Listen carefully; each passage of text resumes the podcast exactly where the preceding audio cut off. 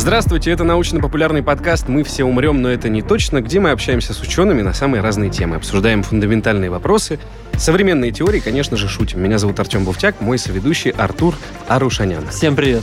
Вообще, космонавтика последние годы на пике, ей интересуются, в частности, из-за бизнесменов, которые инвестируют туда деньги. Но если вот я по своему окружению сужу, то тема Китая и его космической программы, она находится как бы в тени. И я даже, когда готовился к эпизоду, понимал, что большинство российских СМИ как будто не хочет писать об успехах. То есть какие-то небольшие информационные там порталы, они освещают это. Но вот если зайти на крупные издания, то какие-то единицы информации. Понять, почему так происходит и вообще, что из себя представляет китайская космическая программа – действительно ли они крутые, когда они начали и к чему пришли, нам поможет блогер, популяризатор науки, журналист Виталий Егоров. Виталий, добрый день. Здравствуйте. Приветствую. Если начинать как бы с истории, то вообще, когда Китай начал задумываться о освоении космического пространства, о том, что им нужна своя космическая программа, с чего все началось? Ну, это началось не сильно позже того, как все началось, в принципе, развиваться с космоса. И, по-моему, где-то в 70-х годах у них первый спутник полетел. Там им и Советский Союз, конечно, в этом деле помогал, но они уже тогда постепенно начали развивать свою индустрию. Но вот так вот прям серьезное преобразование китайской космонавтики, оно произошло ну, где-то вот в 90-е, в начало 2000-х. Прям они так серьезно поперли, уже там и пилотируемую космонавтику построили. Это тоже, наверное, отчасти связано с нашей страной, просто потому что в 90-е годы открылся большой доступ к различным постсоветским технологиям, ну, точнее, они еще советские были, и э, немало этого, судя по всему, в Китай утекло, и это даже не сильно скрывается. Ну и сложно спрятать их космический корабль Шэньчжоу, который угу. слишком сильно похож на наш Союз. Но они, конечно, его модернизировали, много своих там компонентов применили. Тем не менее, отталкивались они явно не на пустом месте, а заимствовали что-то из советского опыта, даже уже в российское время, где-то угу. официально, где-то неофициально. И это серьезно им помогло двигаться вперед, но а сейчас уже у них по многим направлениям достижения, ну, уже прям практически впереди планеты всей. Там, например, тот же луноход с обратной стороны Луны, такого не было ни у кого никогда. И здесь они, безусловные лидеры. Ну, там чуть ли не за 44 года впервые они привезли грунт, и это был Китай лунный. То есть э, огромный был промежуток времени, когда никто, собственно, этого не мог сделать. А по поводу, вот вы говорите, заимствования, там же как раз-таки вот э, в 90-х было два соглашения о сотрудничестве. И получается, видимо, в рамках этих соглашений, наверное, наши чем-то с ними и поделились, когда вот они в 90-х взялись за развитие. Ну, там были и соглашения, и, например, вот тоже по автоматической программе у Китая было сотрудничество и в программе посадки на Луну что-то они там общались с нашими специалистами, mm-hmm. и с марсианской программой проект был совместный с Фобосом Грунтом. Но в то же время были и уголовные дела, и инженеры, и конструкторы российской космической отрасли садились на 20 и более лет за передачу секретной космической информации китайской стороне. Поэтому тут, я говорю, они использовали все средства, какие только mm-hmm. можно. Виталий, а мы можем сказать сегодня, что китайская космическая программа – это какое-либо, может, логическое или не логическое, но развитие советской космической программы? Или по советским технологиям или кавам? Или это что-то ну, свое? А, скажем, советские технологии стали их букварем. То есть, когда мы начинаем свое обучение с букваря, все наши дальнейшие достижения за всю нашу жизнь, можно сказать, они все базируются на букваре. Тем не менее, когда мы там, не знаю, в 40 лет защищаем докторскую диссертацию, вряд ли мы уже сверяемся с букварем по тому, что нам делать. И в этом плане, учитывая, с чего они начинали, да, они отталкивались от советской космонавтики. И сейчас они, я думаю, заимствуют отовсюду, откуда только можно. Тот же самый их луноход, он имеет колеса, подозрительно похожие на колеса советского лунохода, но свою компоновку он имеет подозрительно похожую на компоновку американского марсохода. И в этом плане они, конечно, учатся у всех, у кого можно, но при этом идут своим путем, потому что у них хоть и такой догоняющий характер космонавтики во многих направлениях, но в то же время они пытаются привнести что-то новое, сделать что-то свое. И э, видно, что вот да, у них база есть, но база это ведет в другом направлении, скажем, или по их собственной программе, а не просто копирует и повторяет последовательно советские успехи. Если про эту базу говорить, то вот пилотируемый корабль Шэньчжоу их, они же, получается, в 99 году сделали пуск беспилотный, а в 2003 их первый китайский тайконавт Ян Ливей совершил полет. И они разрабатывали для этого корабля ракетоноситель Long March. Если Шэньчжоу, вы сказали, подозрительно похож, то что из себя ракетоноситель Long March представляет? Это их разработка или тоже на чем-то она строилась? Понятно, что усовершенствовалась, но в общих чертах. Это ракета тоже не на пустом месте, конечно, возникла. И вся ракета, она строится от двигателя. Двигатель у них диметилгидрозин тетроксид азота, это токсичное топливо. У России такие ракеты «Протон», людей на них не запускали, хотя идеи такие были, периодически возникали там еще в 70-е годы. Они рискнули и продолжают сейчас запускать на этой ракете. Но здесь вот по этим двигателям была большая, большие наработки у КБ Янгеля, то mm-hmm. есть это Украина. И если говорить про космический корабль, то здесь виден постсоветский уже русский след. Если говорить про двигатели, то mm-hmm. там виден постсоветский украинский след. И здесь вот снова, опять-таки, демонстрация того, как они учатся. Но mm-hmm. сейчас они уже прошли это поколение. Они продолжают использовать эти ракеты. Вот вы сказали, Лонг Марч, Великий Поход. Их на самом деле десяток уже, наверное. Да-да-да. Или, да, по крайней мере, там их куча подразделений. И вот да. те, которые 1, 2, 3, угу. они еще вот на токсичном виде топлива. Четвертый не помню, а вот 5, 6, 7 и там в перспективе 9 они собираются угу. делать, он уже на новом поколении двигателей. Это двигатели кислород-керосиновые или водородные.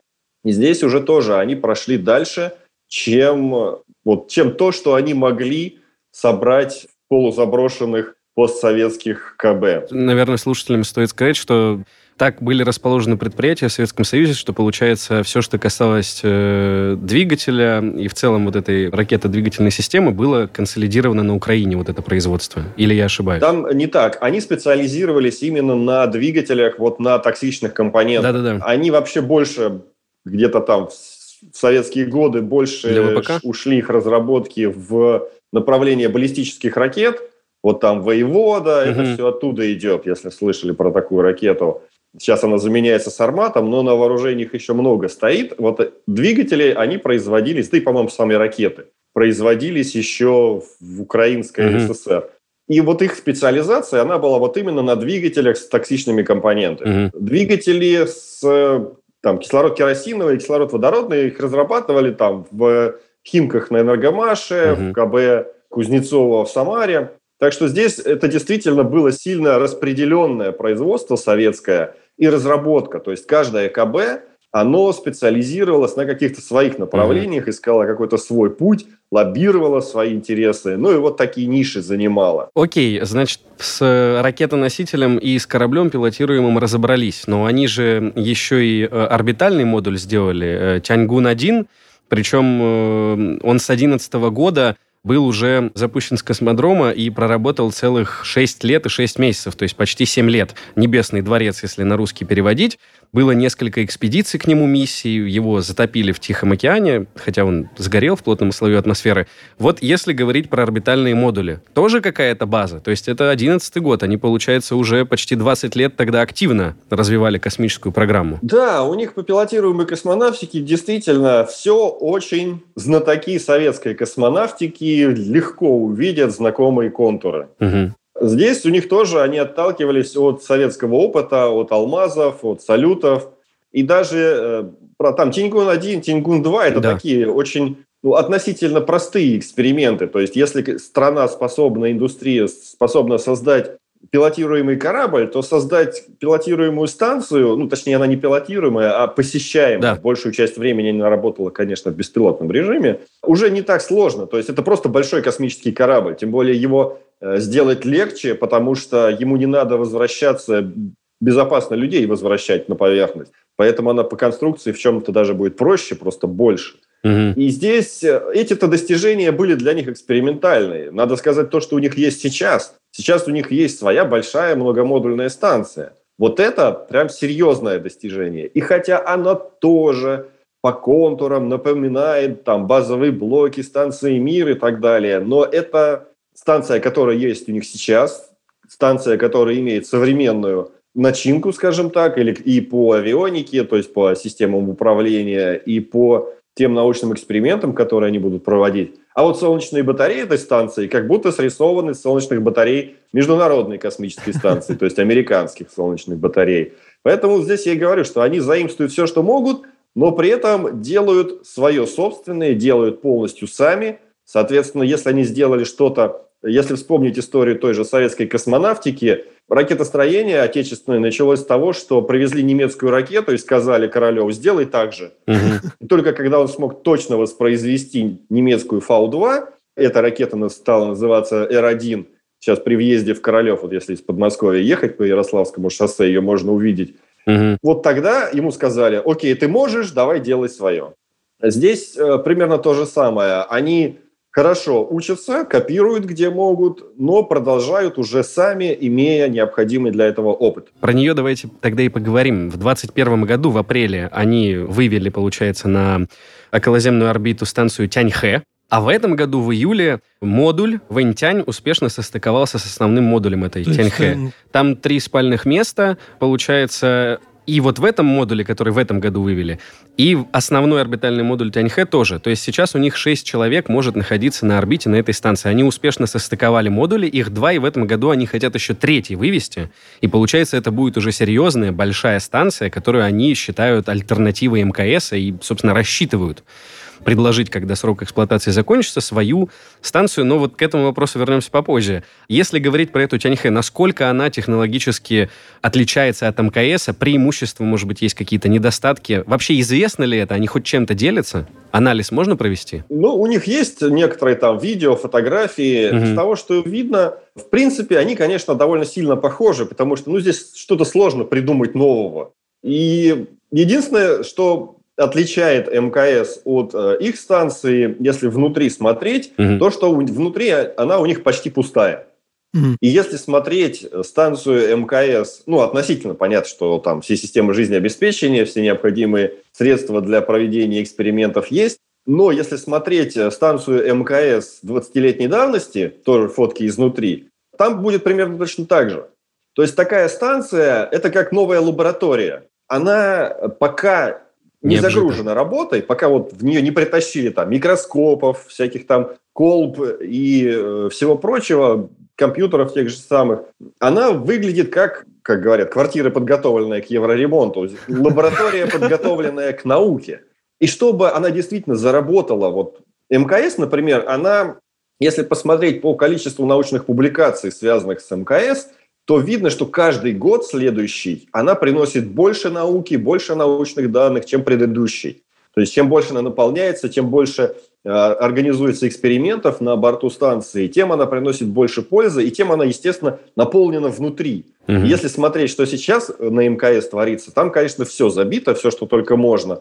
Везде там мониторы, приборы, провода и куча всего остального. У китайцев этого пока нет. Им в этом плане нужно много работать, причем они даже на уровне Организации Объединенных Наций заявляли свою готовность брать чужие эксперименты других стран. Вот это важный момент. Говорить, что вот, ребята, давайте тоже сотрудничать, давайте вместе экспериментировать и присылайте заявки. То есть у них та же самая проблема, что и на МКС, и там и на российском, и на американских сегментах, это именно э, загрузить работой всю инфраструктуру, чтобы она приносила больше не просто там политической пользы, смотрите, какие мы крутые, у нас своя станция летает, а именно научной пользы. И в этом им еще нужно двигаться. Но при этом они э, точно так же учли весь опыт ну или не весь, но большую часть опыта Международной космической станции, они разработали уже специальные модули, такие внутренние, и, наверное, у них и снаружи что-то такое есть, то есть стандартные. Когда изначально создавалась станция, это делали, но не сразу, чтобы все разработчики имели единый стандарт, единый габарит, там условно, если ты хочешь там какой-нибудь провести эксперимент, он должен вмещаться вот в такой объем, mm-hmm ему там будет вот такое электропитание, вот такой канал связи, там, может быть, будет подведение там, вакуума или там, азота, или, в общем, каких дополнительных возможностей. И исходя из этого, любой разработчик эксперимента может посмотреть, ага, значит, мне нужно вот это, для этого мне нужно сделать вот это. И какое-то время он будет заниматься этим изготовлением. Причем его эксперимент можно поставить, провести его, завершить, вытащить, поставить другой от другого заказчика. Это Мод, как, модульность. Как, как с кубсатами. Они же разработали один стандарт, и теперь каждый может, собственно, да. наполнить спутник. Да, и то же самое по внешней части этой станции. Точно так же можно ставить на стандартные посадочные места, угу. если там нужно провести какой-нибудь эксперимент в вакууме или в условиях космического пространства. И в этом плане китайскую станцию, вот можно сказать,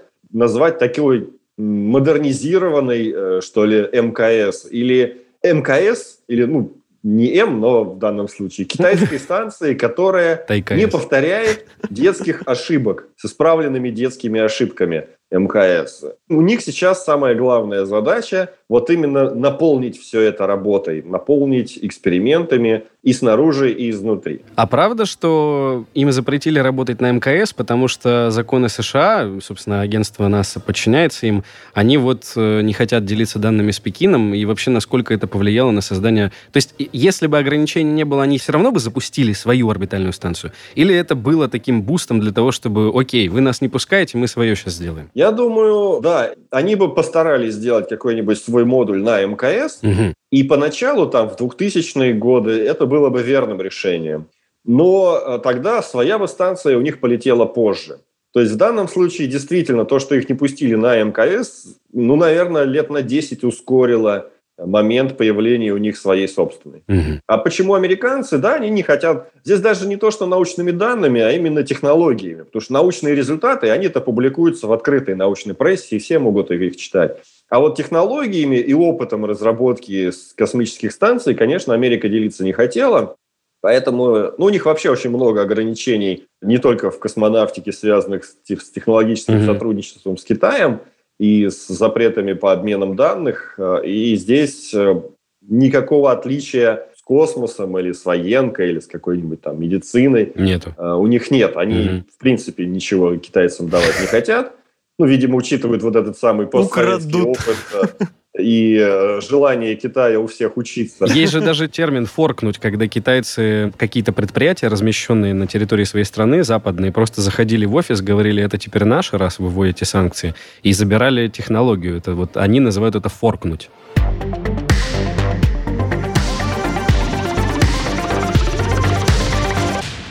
Если обращаться к скептикам, то они, по крайней мере, вот до этого года, когда они вывели свою орбитальную станцию уже большую, говорили, что это все демонстрация политической и экономической силы. То есть, по большому счету, это не про науку, а про то, что смотрите, какая мы великая страна, вы тут вместе Европейское космическое агентство, НАСА, Роскосмос и еще там в общем, много стран, и все это делаете вместе, а мы одни, одной страной вот это все сделали. Почему, наверное, к этим скептикам получается прислушаться? Вот вы сами сказали, что станция пока пустая, и у меня, собственно, главный это вопрос был, как ее наполнять. То есть, если там в случае с МКС там модули-то разным странам могут принадлежать, еще и количество научных исследований, работ, начинок, команд, которые в этом участвуют, огромное, то может ли Китай сам пока к нему еще не пришли, ну, так активно участвовать, наполнить эту станцию и, и с научной точки зрения получать какую-то выгоду, хотя бы более-менее конкурентную? Или все равно одна страна,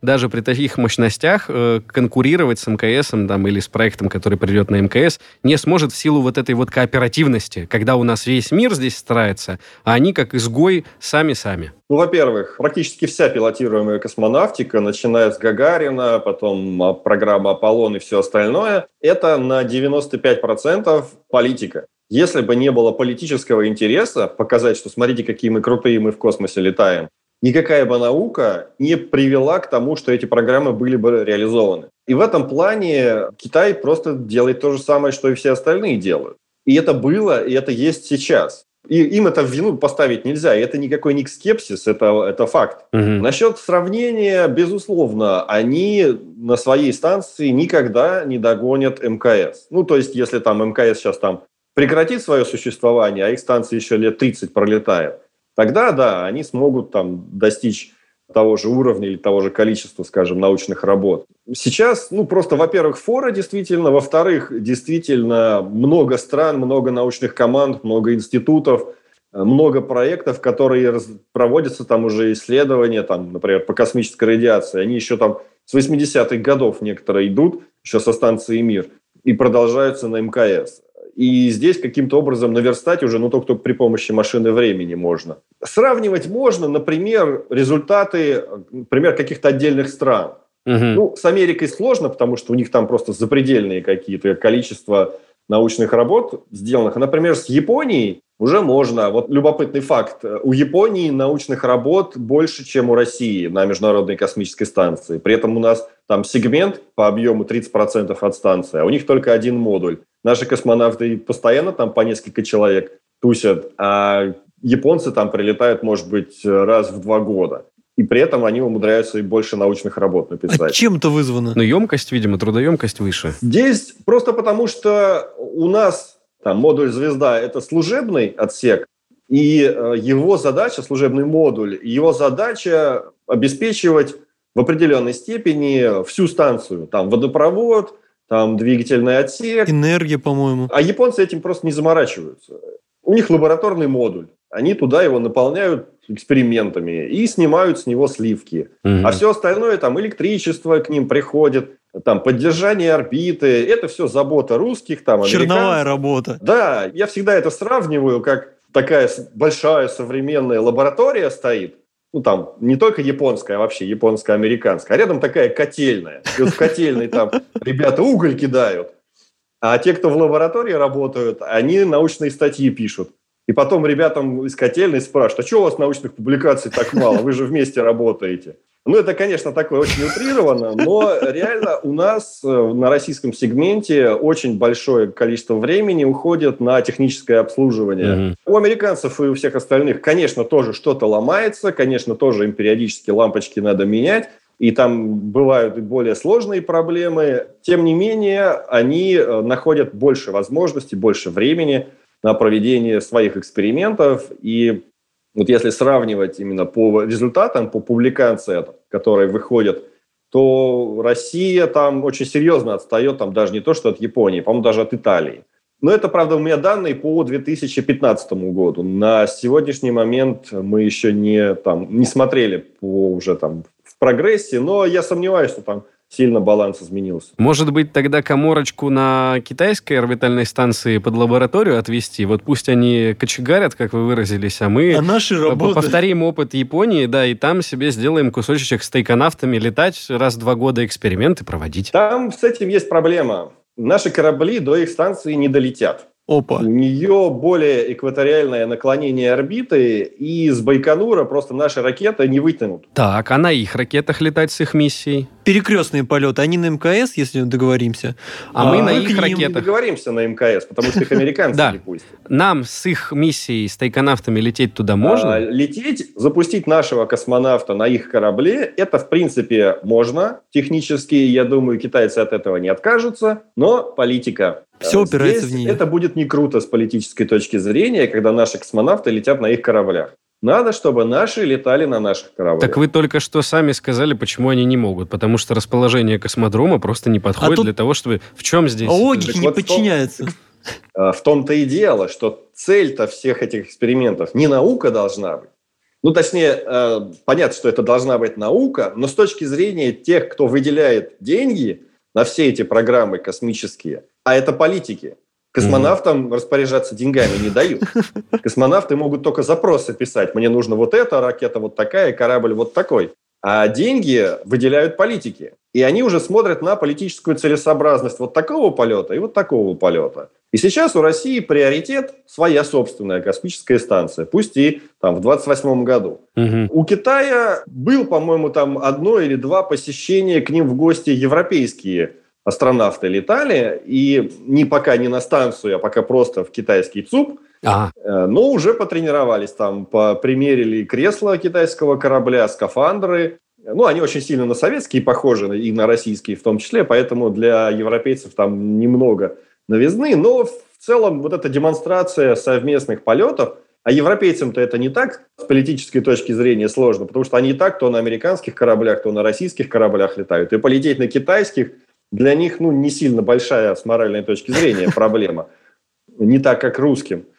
И здесь вполне вероятно, что первыми не китайцами на китайскую станцию полетят именно европейцы. Угу. Хотя сейчас у них больше всего работы идет с американцами, поэтому тут тоже пока не все однозначно. Виталий, такой вопрос. Мы сейчас в современном мире, да, соцсети, глобализация и так далее, мы очень много видим американских частных компаний, да, Rocket Lab, SpaceX и так далее. А на китайском рынке, вот мы в целом про государственную космонавтику китайскую мало что знаем, а про частную, там есть на что посмотреть? Там есть много китайских частных компаний, и я года три, наверное, назад был в Беларуси, там была космическая конференция, и там выступал представитель Китая. И когда он показал свою линейку проектируемых ракет, ну, мне кажется, в зале людям было очень сложно удержаться от улыбок, потому что эти ракеты были просто срисованы с того, что производит SpaceX, просто Falcon, один в один. Да. Там Falcon, Falcon Heavy. Таких компаний у Китая уже десятки. Ну, не только ракетостроительных, спутникостроительных, mm-hmm. предлагающих какие-то сервисы, если не ошибаюсь, уже три частные китайские компании совершили космический запуск. Ни одна частная российская компания близко даже к этому не приблизилась. По-моему, у нас э, не государственные ракетчики максимум 5 километров, что ли, у них ракета взяла, или 7, что-то такое. А это полноценный космический запуск. Но ну, нужно вот... понимать, что все-таки э, китайская экономика не совсем такая, как та же там американская, и частные компании там не совсем такие частные, как американские. Mm. Американские компании тоже сильно с государством связаны, но они несколько иначе. Американские компании, они от государства зависят по госконтрактам, то есть они выступают подрядчиками, обслуживая какие-то государственные интересы. А китайские, они основываются на базе китайских институтов, или выпускников этих институтов, они очень плотно связаны по части обмена технологиями. То есть это не, не просто так китайский частник вышел в чистое поле и стал там строить ракету. Хотя есть и такие в том числе. Ну, просто как появилась частная космонавтика? В 16 году партия сказала, нам нужна частная космонавтика. Через три года китайская частная компания совершила первый ракетный, орбитальный запуск. Вот так развиваются, развиваются частники в Китае. Но если смотреть вот именно по, что называется, в сухом остатке, посмотреть, вот это китайские компании частные, то на сегодня, наверное, э, Китай будет второй по количеству и по э, технологическому развитию своих частных компаний после США. Вы уже сказали, что американские компании там в силу свободного рынка так или иначе все равно связаны с э, правительством, ну просто потому что космическая отрасль это, извините, госбезопасность тут никуда Заказы, этого... подряды. Да даже вообще просто ты получи, поди, разрешение что-то куда-то отправить, да. Могут ли они, именно частные, компании американские. Можем ли мы увидеть запуск, например, частных э, кораблей к станции китайской? Может быть, какие-то э, пуски, ну вот сотрудничество в таком формате, Бизнеса. чтобы, допустим, да, частная команда астронавтов э, посетила станцию, либо, может быть, миссии какие-то начали отправляться на их станцию. То есть бизнес может подступиться к Китаю? Или тут Китай не пустит? Нет. Нет. Так, а почему? Нет, дело не в Китае. Дело, опять-таки, в американских законах. Mm-hmm Технически или, как сказать, экономически или юридически в Америке вообще государственных предприятий нет. И все, что вот мы там знаем, там американские авианосцы, ракеты, э, там истребители, это все производят не государственные корпорации. При этом они плотно связаны с, с государством, полностью сидят на госконтрактах, и э, все законы, которые распространяются на государственные ну, все законы, которые выпускает государство просто, они распространяются на всех. Если угу. государство говорит не стыковаться там, с китайцами, не взаимодействовать с китайцами, никакой частник этим, конечно, заниматься не будет. Американский, по крайней мере. Или даже не американский, но тот, который хотел бы получать контракты от э, американского государства. А это обычно жирные контракты там, по той же самой спутниковой съемке, по телекоммуникации, ни европейцы, ни там, японцы не будут сотрудничать с Китаем, просто потому, чтобы не потерять контракты или возможность получения контрактов из США.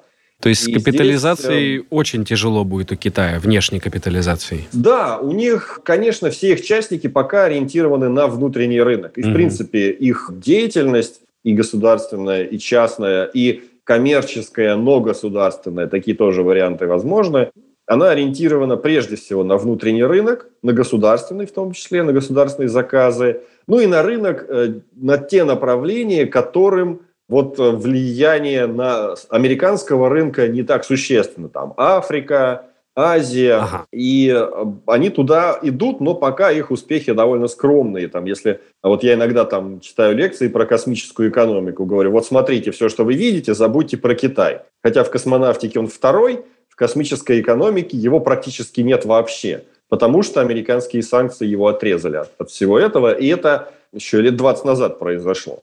Поэтому э, частники у них пока занимаются исключительно внутри, но при этом, мне кажется, Китай рассматривает их как один из вариантов вот обхода каких-то санкций, которые накладываются на китайское государство. Но пока, мне кажется, они не сильно в этом преуспели, и реально у них было бы больше перспектив, если бы они как-то все-таки на государственном уровне с американцами начали дружить. Это вот как у этого, у Энди Вейра в романе «Марсианин», где там китайцы в конце концов спасли американского а. астронавта, американскую программу. Вот это движение, э, мне кажется, Вейер, он как раз и хотел подтолкнуть страны вот таким художественным образом к более благоприятному сотрудничеству, но пока незаметно такого движения. Кстати, в книге интересно, в книге про ракету «Протон» забыли.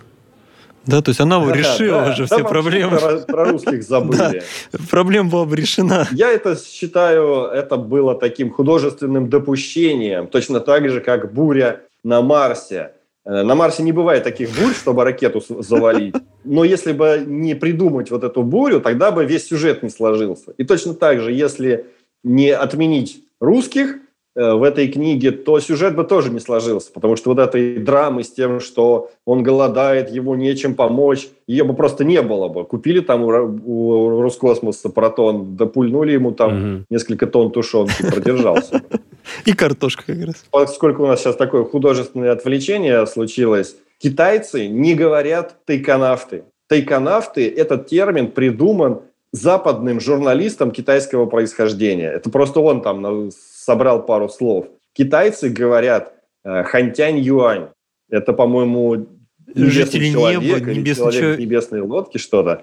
Э, так что само название, это как у нас космонавты – у американцев астронавты, у китайцев хантянь-юань. Понятно. То есть, получается, это журналист придумал, что вот этот тайкун космос и наута греческая, мореплаватель, и вот, получается, небесный путешественник, это вообще да. не их история. Это и на да, них навязали журналисты. Термин. Это не само название, да. Я просто, прежде чем уже мы пойдем в перспективы, планы и фантастику, хочу финализировать просто картину, правильно ли я понял. То есть получается, что в понимании вообще космической там специфики, расстановки сил, экономических каких-то взаимоотношений, перспектив и развития, мы не можем отойти от политики, мы просто берем как задано то, что политика здесь ключевую роль играет.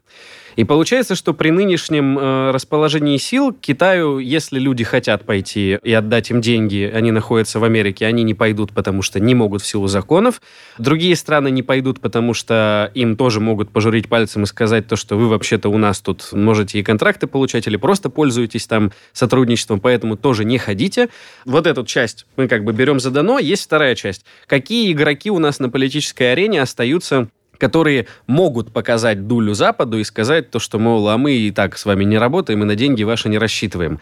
Россия, вы сказали, здесь политическая воля, что мы сами, поэтому мы не будем из вредности, условно, и показать, что мы все еще стронг сами будем, несмотря на научные выгоды, там, может быть, даже финансовую какую-то выгоду. Не столько вредность, это политический интерес показать, что действительно мы сами можем, и есть экономический интерес, у нас крупная индустрия, ее надо загружать работой. Поэтому, конечно, выгоднее там, государственные деньги отдать в государственную индустрию, на заводы Роскосмоса, угу. чем нести их э, в Китай. Ну, не выводить капитал. Тогда кто еще остается-то? Индия, наверное, нет. Что может Китай, у кого он может получить финансовую поддержку или научную, если Россия, значит, дует щеки «мы великие», блок западный, который с Америкой «нам нельзя, мы бы хотели, но, увы, деньги – это деньги». Где найти союзника Китаю? Ну, здесь нужно разделять коммерческое взаимодействие и научное.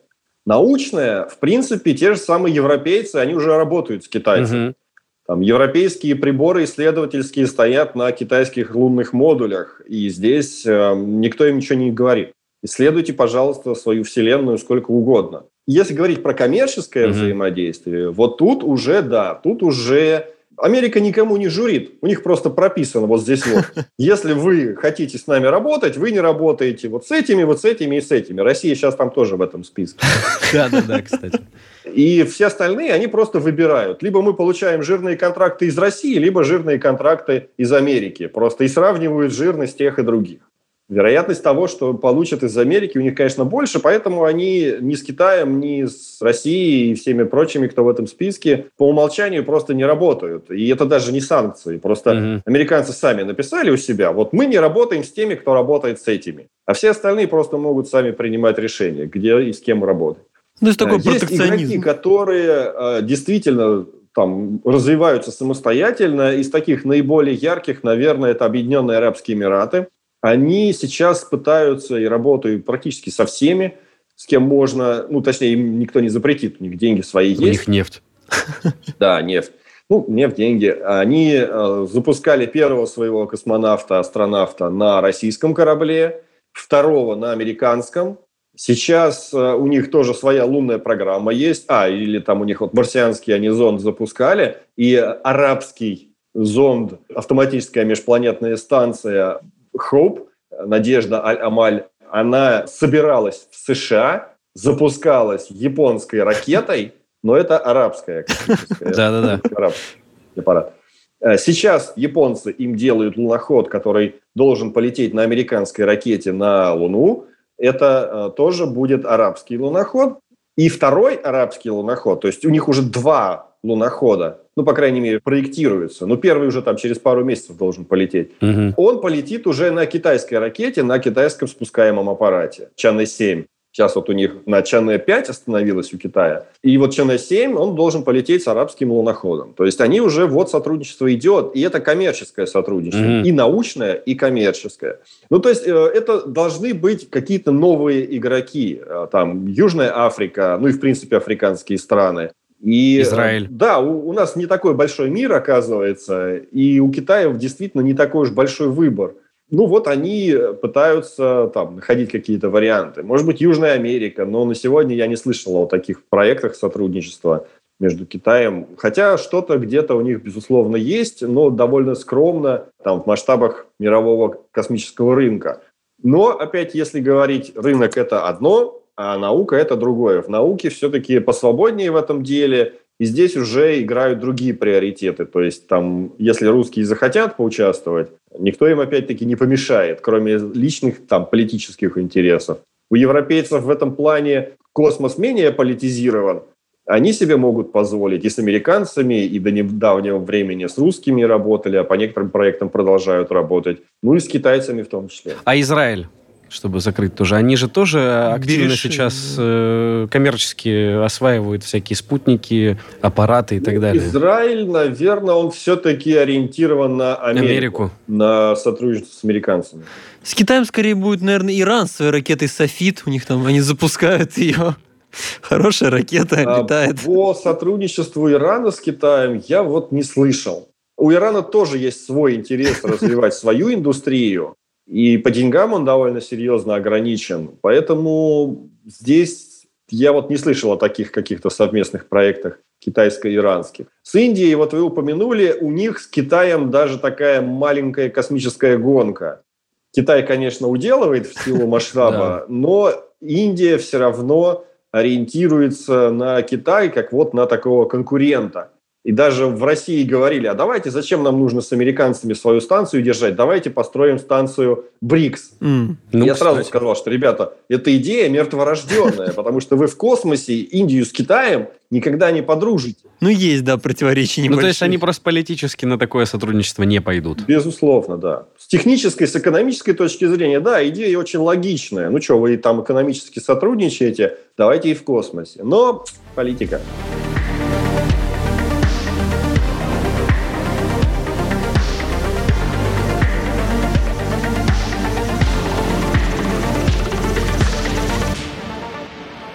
Вот такой вопрос, Виталий. Сейчас в рамках программы, да, в том числе НАСА Артемис, американцы хотят создать и с партнерами окололунную орбитальную станцию. Правильно я понимаю, да, Getaway? То есть, чтобы было присутствие постоянно человека на орбите Луны. Не, не постоянное, временное. Ну, временное, да. То есть будут экспедициями. Вопрос. Мгм. Китай что-то подобное хочет, или он пока ограничивает и сфокусировался на пилотируемой программе вокруг Земли, и пока на Луну не лезет? Если говорить про пилотируемую программу, то они пока, да, на околоземной орбите. Но на Луну они смотрят и необходимые технологии постепенно, последовательно разрабатывают. И при этом у них очень масштабная, в 21 веке самая масштабная из всех стран, лунная автоматическая программа. Они доставили два лунохода, одно грунтозаборное устройство, вывели два спутника вокруг на орбиту Луны, там даже еще два студенческих было маленьких. Один спутник у них ретранслятор находится за Луной, луноход с обратной стороны. Ну, никто такого не достигал со времен Советского Союза. И сейчас они прорабатывают свой ответ Западу, так называемая Международная научная лунная станция, МНЛС. По-моему, уже больше года назад Китай с Роскосмосом подписал соглашение о том, что эта станция будет строиться совместно. И другие страны тоже Китай готов принимать в этот проект. Но нужно понимать разницу. Если, например, и вот Международная космическая станция, и окололунная космическая станция, там сотрудничество предполагается в каком виде? Что вот мы спроектировали станцию, ты там делаешь шлюз, ты делаешь двигательный отсек, ты там лабораторный модуль, Канада там манипулятор снаружи станции будет делать. И потом все вместе собрались, и получилась международная станция. У Китая там немного иначе, ну или наоборот, примерно так же, но на поверхности. Предполагается, что разные страны высадят автоматические космические станции, то есть беспилотные, э, в одну точку, ну или где-то там на одном каком-то пятачке Луны, и в дальнейшем между этими э, высаженными станциями будет какая-то коммуникация, там, по передаче данных, по передаче энергии, по проведению каких-то экспериментов. У России был отдельно похожий проект, назывался «Лунный полигон». В НПО Лавочкина его разрабатывали. И проект Китая – это такое развитие этой мысли, уж не знаю, вместе они к этому там у Лавочкина списали или сами до этого дошли. И здесь действительно участвовать может каждый. Просто высади рядом еще свою какой-нибудь автоматический аппарат, и все, ты в команде. При этом, если вот сотрудничество по МКС или там по вот этой лунной станции, инициированной американцами, она предполагает очень плотное взаимодействие на Земле. То есть, например, МКС, она управляется двумя ЦУПами. Один в Хьюстоне, второй в Москве. И там все люди постоянно на контакте. Космонавты ездят в Америку тренироваться, к нам ездят американские астронавты тренироваться. То есть здесь что-то спрятать друг от друга практически невозможно. Мгм. И, соответственно, обмен опытом идет полный. И это выгодно и той, и другой всем сторонам, потому что все получают какие-то новые знания за счет другого. И это выгодно, в этом суть сотрудничества. У Китая получается так, что никто не знает, как ты делал свою станцию, ты доставляешь ее в готовом виде. И даже если они там запустят какого-нибудь китайского робота Федора посмотреть, из чего она там сделана, они все равно смогут посмотреть только снаружи. Мгм. То есть обмена технологиями и обмена опытом практически не происходит. И это выгодно, например, тому же Роскосмосу, потому что он, может быть, не захочет какими-то технологиями делиться, но при этом эта форма сотрудничества совсем не такая, как была вот там по Международной космической станции. Сейчас у нас идет активная романтизация полетов на Марс.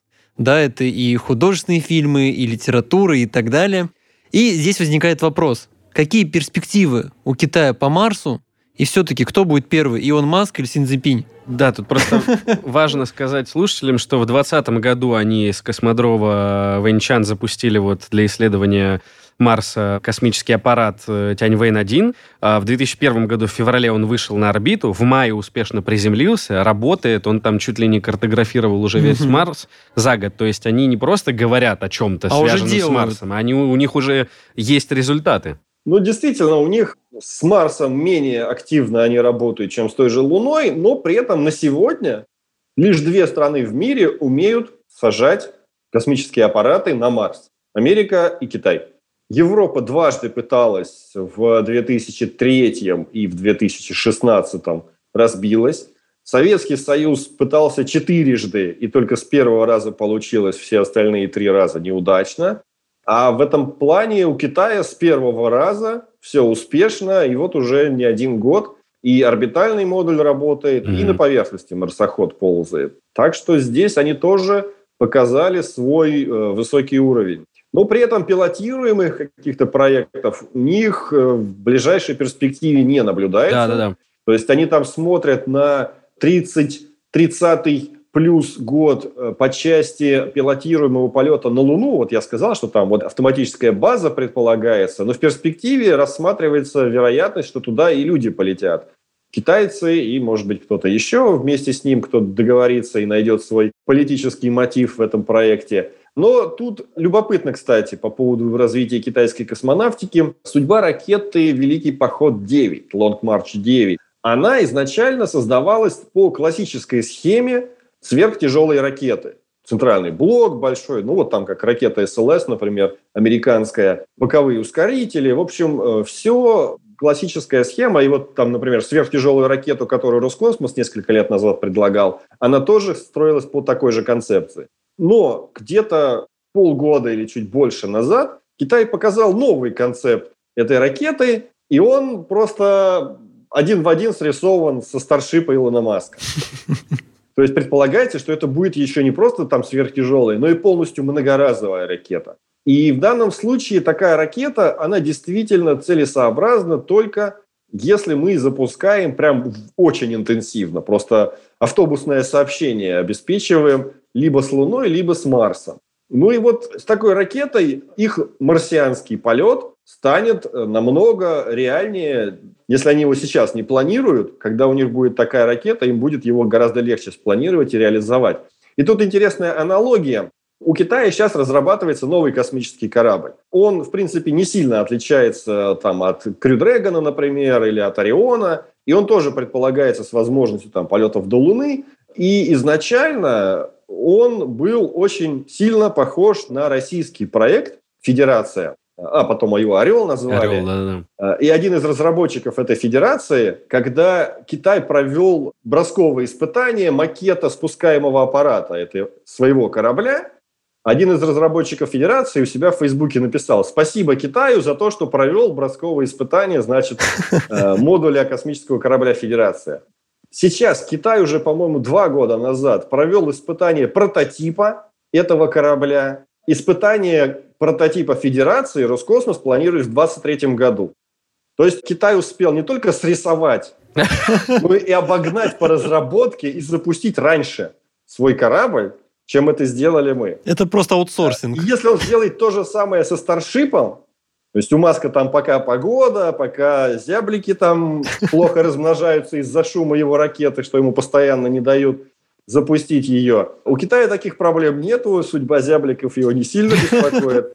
И он сможет реально запустить свой старшип быстрее масковского. Ну, наверное, вряд ли, потому что все-таки у Маска уже там какое-то железо есть, а у Китая пока только концепты. Но в целом, если они будут столь же динамично двигаться, то гонка марсианская между Маском и китайцами, ну, скажем, такое очень оптимистичное, угу. но все-таки не противоречащее законам физики будущее. Они же к 30-му году, вот вы сказали, что у них пока нету в планах четко там пилотируемой истории. Они же хотят образцы грунта, получается, доставить с Марса первыми вообще, и хотят даже с Юпитера образцы грунта. То есть у них сейчас программа все равно перспективная и звучит как какие-то невероятные чудеса. Да, не астронавта, не космонавта, не тайконавта, но привести грунт, вот в этом они, наверное, действительно же могут стать первыми. Ну, с Юпитера грунт сложновато привести. Хотя бы с Марса, да. газовый. Э, но со спутника Юпитера, со спутников, да. не так уж и сложно это сделать, действительно. И, наверное, даже проще, чем с Марса. А почему? Потому что у Марса атмосфера, сила притяжения побольше, чем у спутников Юпитера. Поэтому действительно это очень сложная задача. И действительно Китай, наверное, сможет сделать это быстрее США, хотя у США тоже такая программа есть, в силу того, что у США слишком переусложненная эта программа. Они не хотят просто взять грунт и привезти с Марса, потому что грунт с Марса на Землю и так падает. А. Есть известные марсианские метеориты.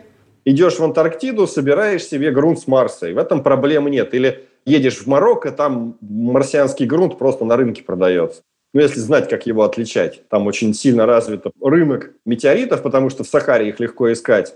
И часть этих метеоритов незначительная, но все-таки заметная, это камни с Марса. И просто привести очередной камень с Марса, это с научной точки зрения как раз не очень круто, а с политической круто. Поэтому Китай действительно может сделать относительно простой ну, если в сравнении с американской программой, простой аппарат по доставке грунта, действительно прилететь на Марс, схватить первый попавшийся камень, погрузить в ракету и отправить обратно, это действительно э, ну, относительно просто э, решить. Это будет, конечно, сложнее всего, что раньше до Марса запускали, но все-таки у американцев в этом плане у них гораздо сложнее. У них марсоход, который едет по Марсу, собирает отдельные образцы грунта, упаковывает их в трубки такие металлические и бросает на пол, на поверхность Марса, и уезжает дальше. Потом, через несколько лет, туда должен прилететь еще один марсоход, проехать по его маршруту, подобрать все эти банки запечатанные, потом приехать к отдельно стоящей ракете, которую тоже нужно еще прислать туда, загрузить туда эти банки, ракета должна стартовать на орбиту, там ее должен подобрать еще один аппарат, и только тогда он довезет всю эту коллекцию до Земли. То есть все это реализовать, это действительно очень высокий риск отказа, очень большое финансирование, очень большая длительность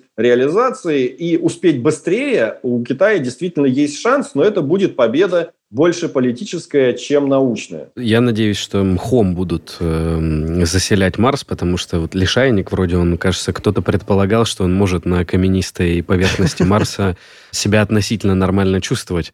Было бы здорово. Ну и закончить, собственно, на перспективах.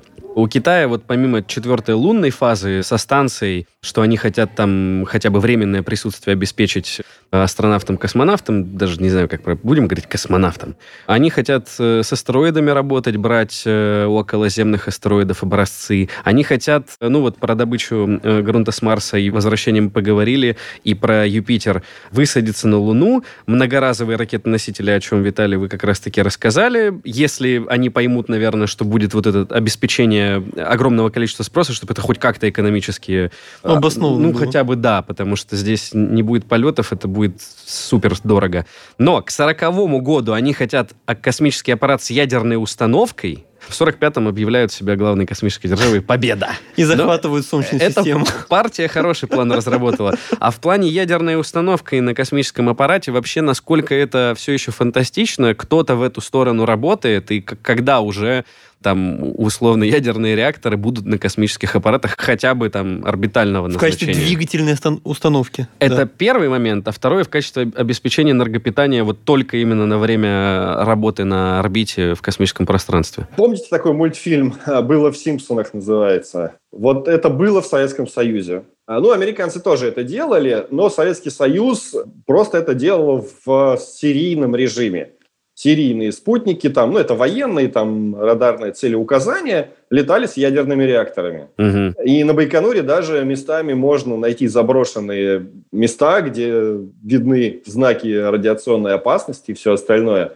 Один из этих реакторов просыпался на Канаду, например, и канадцы тоже хорошо историю эту помнят. И, собственно, поэтому они и не приобрели большой популярности, ну, точнее, утратили прошлую популярность. Ну, это, скорее всего, больше влияние, конечно, Чернобыля, чем падение того. Угу. Короче, сейчас э, немногие страны действительно занимаются ядерной энергетикой, но здесь два варианта. Ядерная энергетика, она, конечно, привлекательна по многим параметрам. Ну, прежде всего тем, что это малый объем, большой выход энергии. Но есть минусы и технологические, и риски высокие, и политические есть ограничения в выведении там, ну, я, там, я по ядерному оружию, но все равно все понимают, что просто так запустить э, ракету с ядерным буксиром или там с ядерным реактором это непросто, потому что это будет волновать не только тебя и не только твоего противника, если ты там собираешься подсматривать за его э, там авианосцами. Это будет волновать весь мир, потому что у всего мира над головой будет летать маленький Чернобыль. То есть это глобальной безопасности вопрос. И в такой ситуации, в любой разработке, все разработчики просто взвешивают если у нас так много проблем влечет за собой запуск этого реактора, можем ли мы найти какую-то альтернативу? Альтернатива – это либо большие солнечные батареи, либо там какие-то иные солнечные концентраторы, которые повышают эффективность солнечных батарей. Если нам нужна двигательная установка, можем ли мы ее заменить большой метановой, пусть двигательной установкой? И вот э, сейчас есть таких два условно конкурирующих проекта. Это э, вот этот российский транспортно-энергетический модуль с ядерной энергодвигательной установкой. И есть э, Starship. И то, и другое удобно для полета на Марс. Угу. Но Starship, он не ядерный. Это просто большая бочка с э, метаном и кислородом.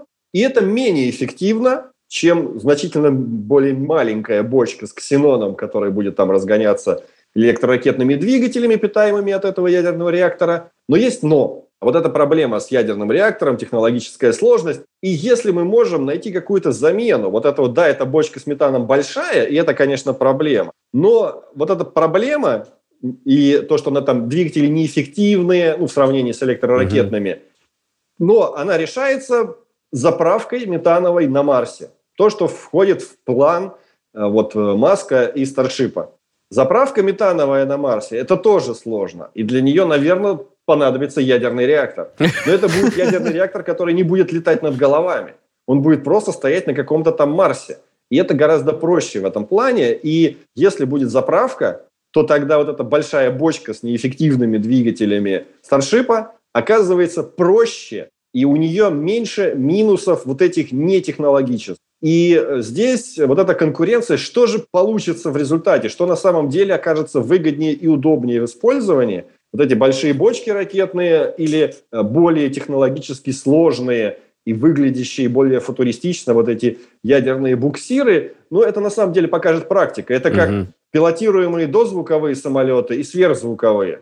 Сверхзвуковые, там, Конкорды, Ту-144, они крутые, красивые, быстрые, но не взлетели потому что менее скоростные, но более безопасные, более дешевые, пассажирские победили. Угу. Вот здесь может оказаться то же самое, что более красивый проект, более технологически сложный, проиграет более э, простому, дешевому в, в использовании проекту. И здесь, конечно, нужно смотреть. То есть в данном случае у китайцев это примерно то же самое. То есть они себе запланировали, и, может быть, они его и сделают. Но если они до этого сделают свой старшип, то, может быть, ядерный буксир уже и не понадобится. А, ну, но для них это будет именно такая галочка. Показать, что мы крутые и, и в тут. этом направлении. История с дозаправкой на Луне. То есть на Луне же есть реголит. Реголит гипотетически считают, что из него ну, добывать, э, создавать э, космическое топливо в целом реально. Почему не рассмотреть э, ситуацию, когда вы бочку не заполненную этим топливом с Земли отправляете, а вы отправляете ракету, которая просто может довести пустую бочку, но накачать ее на Луне. То есть понятно, что нужен комплекс добычи, переработки. Но, насколько я понимаю, самый такой острый вопрос — это просто количество груза, которое мы можем вывести с Земли в космос, то есть КПД. Соответственно, чем тяжелее, тем ну, стоит слишком дорого огромное количество груза вывозить. Может ли случиться комбинированная история, когда они отложат э, полет на Марс, научатся реголит преобразовывать в э, космическое топливо и будут просто нормально заправлять его на Луне, и вот потом уже все пошел у нас транзит на Марс? Ну, по Луне тут э, вопрос открытый. Реголит сам по себе довольно сложно. Ну, там из него кислород можно выделить. Да, кислород – это две трети топливного бака. Но кислород и хранить сложно, перевозить сложно. Mm-hmm. На Луне, скорее всего, есть вода. И сейчас вот вопрос открытый, и этот вопрос, наверное, будет разрешен в ближайшие там несколько лет, в каком виде она хранится. Если это лед, это хорошо. Если это условный снег, смешанный с реголитом, это немного сложнее, но в принципе тоже. То есть чем легче кажется добывать воду на Луне, тем э, перспективнее будут рассматриваться вот эти варианты с лунной заправкой. Угу. Но если говорить про экономику и про энергетику, то реально проще воду с Луны пускать на низкую околоземную орбиту, чем с Земли на низкую околоземную орбиту. То есть вот 400 километров высоты поднять с Земли, э, ну, там еще нужно разогнать до первой космической, конечно, оказывается энергетически более емко, чем ту же самую воду пульнуть с Луны на околоземную орбиту, на те же самые 400 километров условные. И вполне вероятно, если там действительно будут ледники, проще будет э, лунную воду просто выдалбливать в виде ракеты, ставить снизу небольшой ракетный двигатель, пулять ее в сторону Земли, у Земли ловить, и у Земли строить, вот в космос запускать вот эти самые топливные заводы и топливозаправки. То есть для этого лететь самому кораблю на Луну это менее энергетически эффективно, чем с Луны пулять угу. к нам, к Земле, э, лунную воду и ее уже у Земли перерабатывать в топливо. Но здесь это все вопрос такой, э, в зависимости от того, насколько нам нужно этого топлива. Угу. То есть вот у Маска в проекте предполагается, что чтобы его ракета, вот этот Starship, вот он взлетает, вторая ступень выходит на околоземную орбиту, и чтобы она же долетела до Марса, нужно, по-моему, там 17, что ли, других старшипов запустить, которые должны заправить эту ракету, чтобы она полетела все-таки до Марса и могла долететь до Марса. Она туда сядет, и она снова будет пустая, и на Марсе ее нужно будет заправлять, чтобы она долетела до Земли. И здесь пока, по его расчетам, вот запустить еще 17 старшипов с Земли выходит дешевле, чем те же самые топливные компоненты там запускать с Луны. Но все зависит от того, как легко их будет добывать на Луне, будет ли построена необходимая инфраструктура для того, чтобы с Луны к Земле их запускать, и тогда уже будут смотреть, что дешевле, запустить 17 ракет с Земли или там одну большую с Луны, состоящую из льда или заправленную водой. Ну, то есть они просто пока экономическую эффективность посчитать не могут, потому что данных нет. Экономическая и э, вот практическая целесообразность. Mm-hmm. Потому что все-таки в космонавтике не всегда рулит экономика, но здесь вот несколько таких слагаемых, из которых и будет выстраиваться вся вот эта экономика. Но главный – это востребованность. Нужно ли нам столько топлива, чтобы вот прям регулярно и много и регулярно чтобы гонять на тот же самый Марс. Э, если это действительно понадобится, если действительно на Марсе будут расти города, тогда, да, тогда добывать воду на Луне, пускать ее к Земле, или все-таки действительно возле Луны построить какую-то заправочную станцию. Ну, в общем, какие-то варианты будет зависеть от комплекса факторов, главный из которых это востребованность в таком топливе для регулярных полетов куда-то за Луну. Потому что много или часто говорят, иногда говоришь там, зачем там нужен город на Луне или завод на Луне, и говорят, ну вот чтобы летать дальше. Ну так если мы не знаем, зачем нам дальше летать, зачем нам говорить о том, что мы на Луне построим?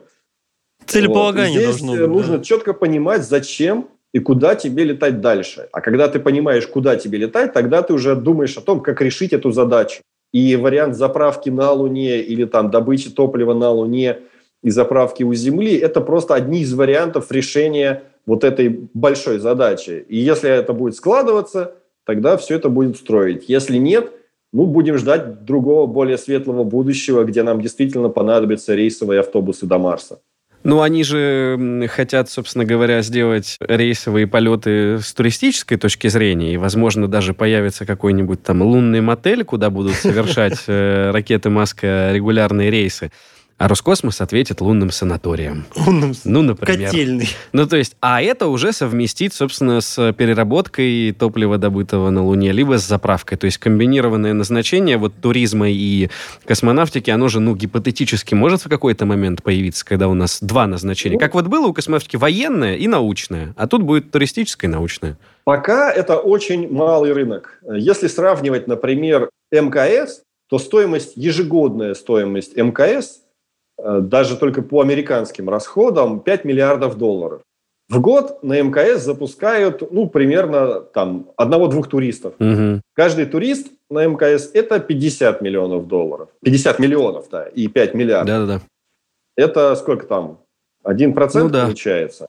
Пока вот такое соотношение. То есть туризм даже не окупает в сколь значительной степени Международную космическую станцию. Полеты на Луну или на Марс, они будут на порядок, на порядке, наверное, дороже. И пока, да, в мире количество там долларовых миллионеров, миллиардеров растет. Да, мир богатеет. Да, стоимость запуска благодаря э, многоразовым ракетам снижается. И где-то, когда-то вот это вот э, действительно э, ну, варианта вот таких рейсовых полетов, как сейчас на самолетах, ну, наверное, не скоро дойдет. А туризм, ну вот где-то, там, я не знаю, 100-200 лет, тогда об этом можно говорить увереннее. Сейчас, если кто-то придет с бизнес-планом строительства отеля на Луне, ну, покрутят вряд у виска ли, вряд и проводят. даже конфетами накормит. Ну, тогда подведем итог. То есть говорить о том, что Китай уже выиграл космическую гонку рано, и, собственно, говорить о экспансии китайской и тотальном там доминировании тоже получается рано, потому что все еще весь мир вместе сильнее, чем один Китай. Все-таки, если подводить такие итоги, надо признать, что китайская космонавтика на сегодня вторая. Да, да, да, вот это по безусловно. Комплексу, по комплексу технологий, по той интенсивности, которую они ведут деятельности в космосе, по развитию экономики, частных компаний, они вторые угу. в мировой космонавтике. Америка, да, существенно впереди, Россия по каким-то технологиям там, ну, может потягаться, по каким-то еще превосходит там по той же пилотируемой космонавтике. Но, опять-таки, ну, у России своей станции нет, у Китая своя станция есть. В этом плане э, мы уже проседаем и по многим другим направлениям. Так что Россия пока в тройке. Как Рогозин однажды сказал, Россия, конечно, не первая в космосе, но и не вторая. Совершенно верно, Дмитрий Олегович. Россия третья. Несложная математика. Пока. Ну, в общем, китайцы молодцы, индустрия китайская активно развивается, и я рекомендую следить за их успехами, хотя, конечно, если смотришь, они там каждый, там, каждую неделю какой-то свой Что-то запускают. запускают и не признаются, с какой целью его используют. Ну, по каким-то вещам все-таки по той же пилотируемой космонавтике можно довольно наглядно, или по лунной программе, марсианской программе, можно довольно наглядно смотреть, как они развиваются, и они в этом плане прям молодцы. Спасибо большое. О китайской космонавтике и в целом расстановке сил в космической отрасли нам рассказал популяризатор космонавтики, блогер, журналист Виталий Егоров, также известный как «Зеленый кот». Спасибо большое, Виталий. Спасибо большое. До свидания.